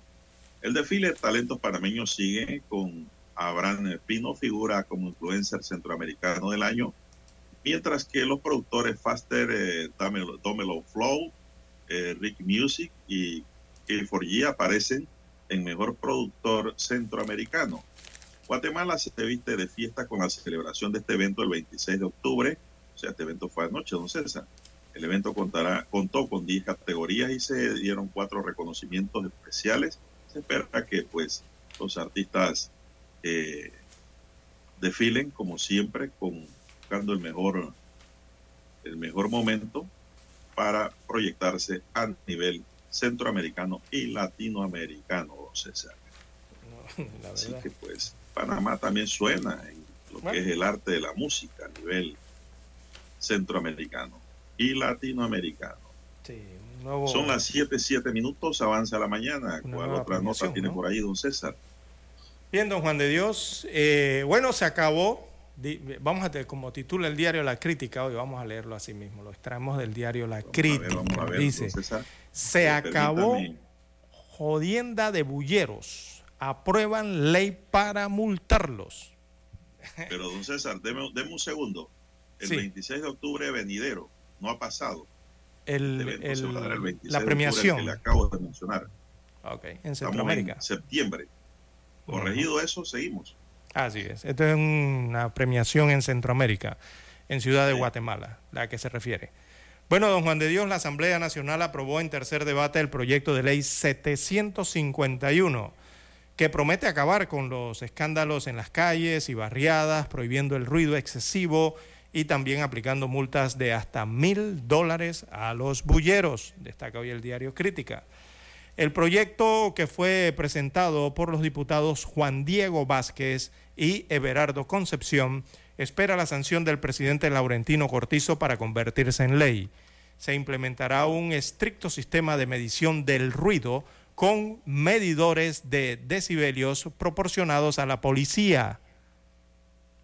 Los agentes entonces podrán acudir a fiestas, hogares y negocios para evaluar los niveles de ruido. Aquellos que superen los límites permitidos se enfrentarán a sanciones y hasta el cierre de los negocios en el caso de empresas, cierres temporales en este caso o definitivos. También el tráfico, don Juan de Dios, amigos oyentes, el tráfico tampoco escapa ¿no? de esta situación, así que no será la excepción, ya que se instalarán medidores eh, de ruido en las calles para controlar lo que son los niveles de ruido eh, en el tráfico, ¿no? Emitidos por los sistemas de, ya saben, de los carros, los vehículos y también las bocinas. Eh, los conductores que sobrepasen los límites establecidos serán multados, destaca hoy el diario La Crítica. Eh, establecimientos de ocio y entretenimiento como bares, discotecas, restaurantes y almacenes serán objeto de escrutinio, según esta ley. Además, la ley otorga a la Policía Nacional la facultad de imponer multas y arrestar a cualquier persona que supere los niveles de ruidos establecidos.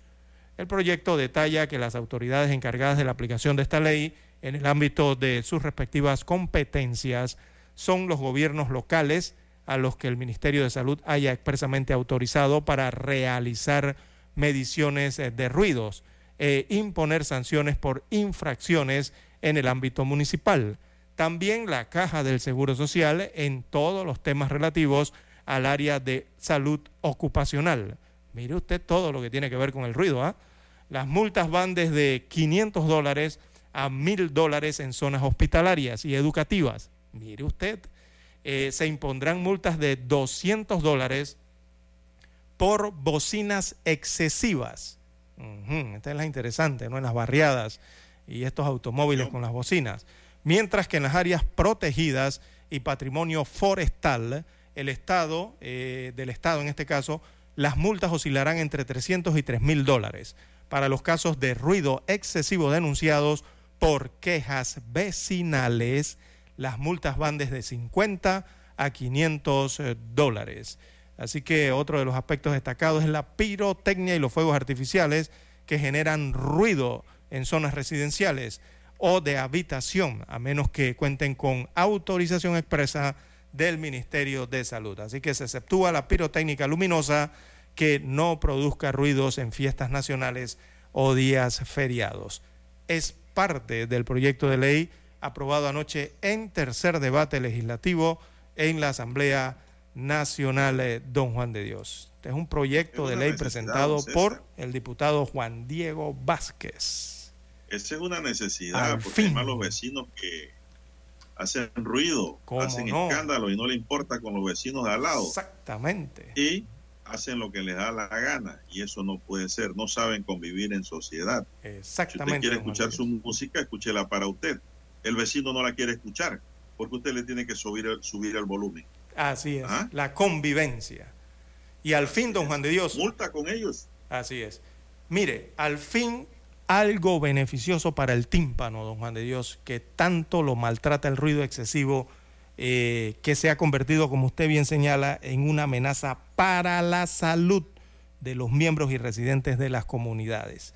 La bulla descontrolada, el ruido molesto, la música estridente en muchos sectores de la capital y también en las provincias, porque esto también se presenta en los distritos y en los corregimientos del interior del país. Digo, mire, don Juan de Dios, estas son las normativas nacionales que realmente valen la pena y que benefician a la población. La cantidad de quejas ante las autoridades que hay por el tema del ruido, don Juan de Dios, son innumerables. Si aquí, si aquí sacaran una estadística de la cantidad de quejas de, la, de, los pobladores en cuanto a este tema, oiga, aquí serían miles y miles los números. Eh, y don Juan de Dios, el irrespeto que hay constante, como usted bien señala, primero a las normativas municipales, a las normativas que tienen que ver con el tema sanitario, porque el ruido es un tema sanitario, esto lo maneja el Ministerio de Salud incluso. Así que ahora llega una ley nacional tendiente a evitar esa molestia que se torna pública. Mire usted hasta dónde alcanza el ruido, molestia pública y, de salud, que ocasiona entonces esto en las mañanas, en la tarde, incluso en las noches, ¿no? Eh, que genera entonces los inconvenientes eh, a las personas. Eh, y esto lo van a regular incluso hasta las mascotas, veo aquí en este proyecto de ley, don Juan de Dios, esos perros escandalosos que no paran de ladrar en la casa de al lado o en el apartamento de al lado, también está incluido aquí en este proyecto de ley y tienen sanciones para ello también. ¿ah? Exacto, las unidades móviles, los comercios, veo los almacenes, discotecas, parrilladas, don Juan de Dios, un gran problema eterno que hay con el tema de las parrilladas, los restaurantes, los pot bar al aire libre, que es otra problemática que se ha presentado, el tema del ruido en las industrias también lo veo aquí incluido. Don Juan de Dios, y eh, establece medidas fuertes esto, pero yo lo que quiero destacar aquí, don Juan de Dios, es cómo un diputado ha llegado a la Asamblea Nacional, don Juan de Dios, y ha aplicado una cosa tan sencilla como el sentido común, como la lógica y la practicidad para crear un sistema de medición de ruido para que por fin lo aplique la Policía Nacional, don Juan de Dios, a quienes les van a entregar estos medidores de decibelios en las zonas de policía local. ¿Y por qué hago acotación a eso? Porque resulta que cuando existen estos problemas, don Juan de Dios, al primero que llaman a quién es? A la Policía Nacional. Usted ve que aquí los que tienen esos problemas de ruido no llaman a la alcaldía, no llaman a la Junta Comunal, no llaman al Ministerio de Salud, no llaman a ningún ministerio, llaman es directamente a los teléfonos de la Policía Nacional. ¿Y qué ocurre con la Policía Nacional, don Juan de Dios? Ellos van y atienden. Ellos van, toman el auto, llegan al lugar donde está la problemática de ruido, les piden a los que están haciendo la bulla que bajen o, moderen la, cuestión de la fiesta o la bulla, y luego se retiran, pero después vuelven e insisten con la bulla. Entonces, el detalle es que los municipios no trabajan de noche. El Ministerio de Salud no tiene personal nocturno para atender esto ni ninguna institución. El único personal que está activo 24 horas es el de la Policía Nacional. Y adivine quiénes son los que tenían los equipos para medir el ruido. Los del Ministerio de Salud, los de los municipios eh, y otras instituciones que no trabajan en el momento en que realmente se generan estas molestias, don Juan de Dios. Por fin le entregaron esos aparatos por una ley a la Policía Nacional para que lleguen con el aparato y midan y allí mismo eh, puedan corregir la situación que se presenta a don Juan de Dios. Tenemos que hacer la pausa y retornamos. Noticiero Omega Estéreo. Desde los estudios de Omega Estéreo, establecemos contacto vía satélite con la voz de América. Desde Washington, presentamos el reportaje internacional.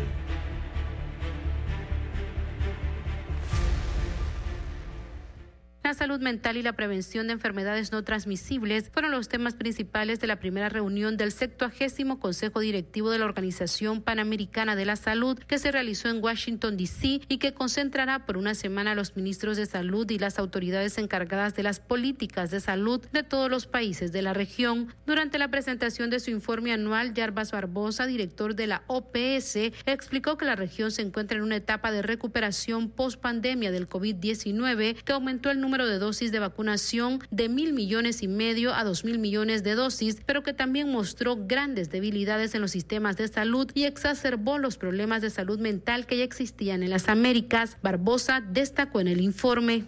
La pandemia contribuyó al surgimiento de nuevos problemas de salud mental y empeoró los preexistentes al tiempo que entorpeció el acceso a la atención esencial de salud mental. En el 2020, los trastornos depresivos y de ansiedad graves aumentar em 35 e 32% En la reunión participaron el director general de la Organización Mundial de la Salud, OMS, Tedros Adhanom Ghebreyesus, los presidentes de Argentina, Alberto Fernández y Charlotte Sarabian de Dominicana, además del secretario de Salud y Servicios Humanos de los Estados Unidos, Javier Becerra. El doctor Barbosa enfatizó en que durante esta semana se discutirá una estrategia para tratar la salud mental y prevenir el suicidio. Em la estratégia se subraya a necessidade de poner em marcha uma resposta intersectorial que asigne prioridade a la salud mental y a la prevención del suicidio. Durante la reunión, los delegados debatirán diversas estrategias, resoluciones y políticas dirigidas a fortalecer la fuerza de trabajo de salud de la región, sea la de redacción Voz de América. Escucharon vía satélite desde Washington el reportaje internacional. Omega Estéreo, 24 horas en FM Estéreo. La información y el análisis en perspectiva. De lunes a viernes, de 7.30 a 8.30 de la mañana. Con Guillermo Antonio Adames, Rubén Darío Murgas y Camila Adames Arias. En perspectiva. Por los 107.3 de Omega Estéreo. Noticiero Omega Estéreo.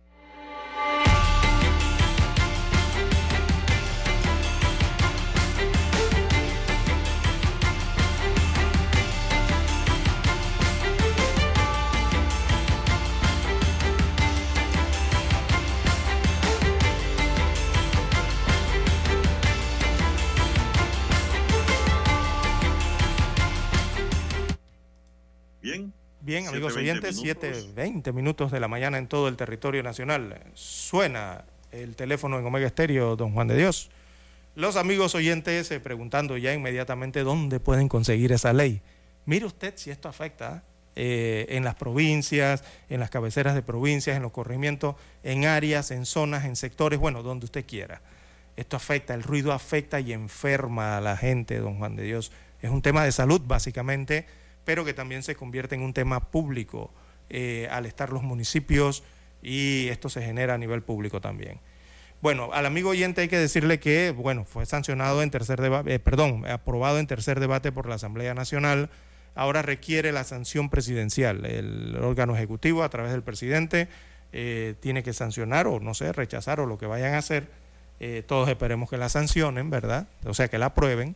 Esta ley eh, que luego será publicada en Gaceta Oficial y allí entonces ya la podrán obtener oficialmente eh, y posterior su, eh, su, reglamentación, pensaría yo, ¿no? Pero por ahora la pueden encontrar en la página web de la Asamblea Nacional.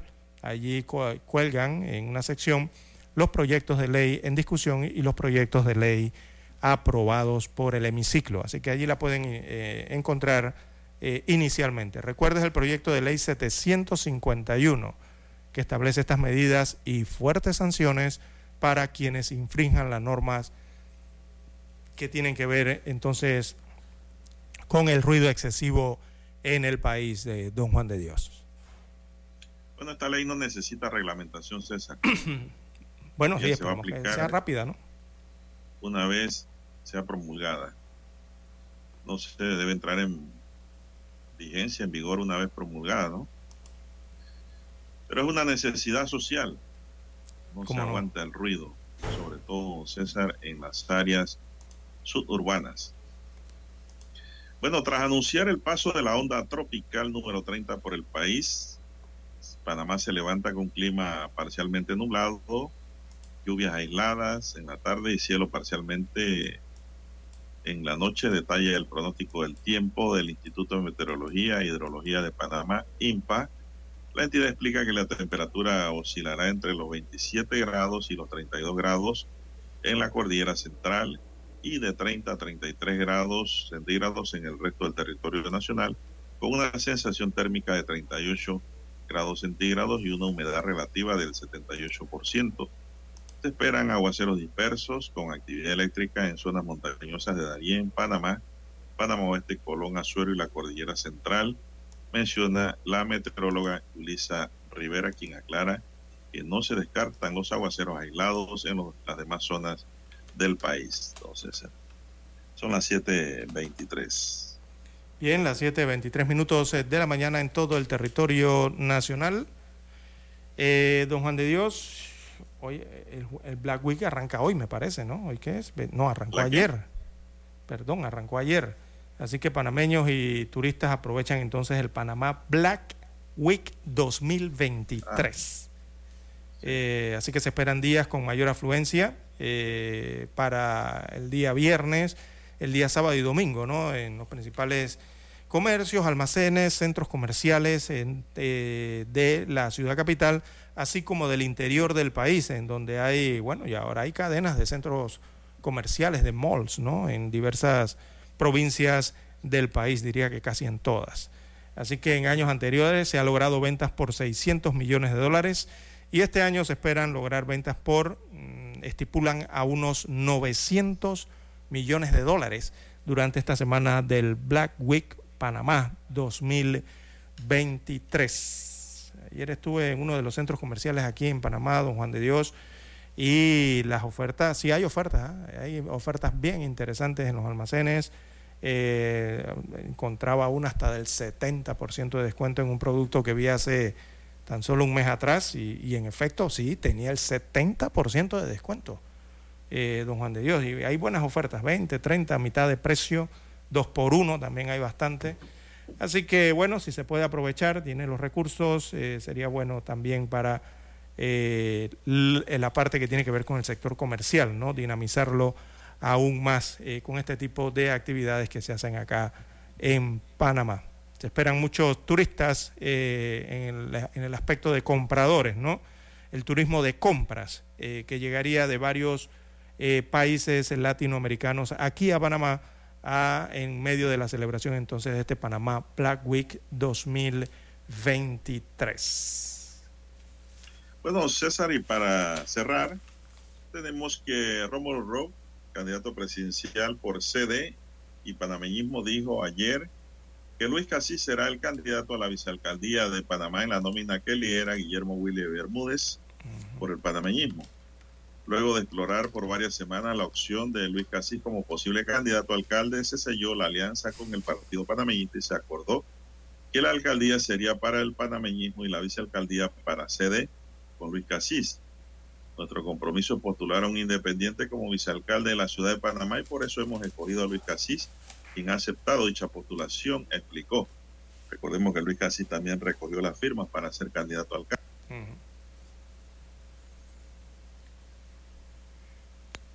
Y- Así es, don Juan de Dios. Bien, las 7.26 minutos de la mañana. Eh, no tenemos tiempo para más, don Juan de Dios. Hay que entregar la emisión informativa para hoy. ¿Despide usted el noticiero?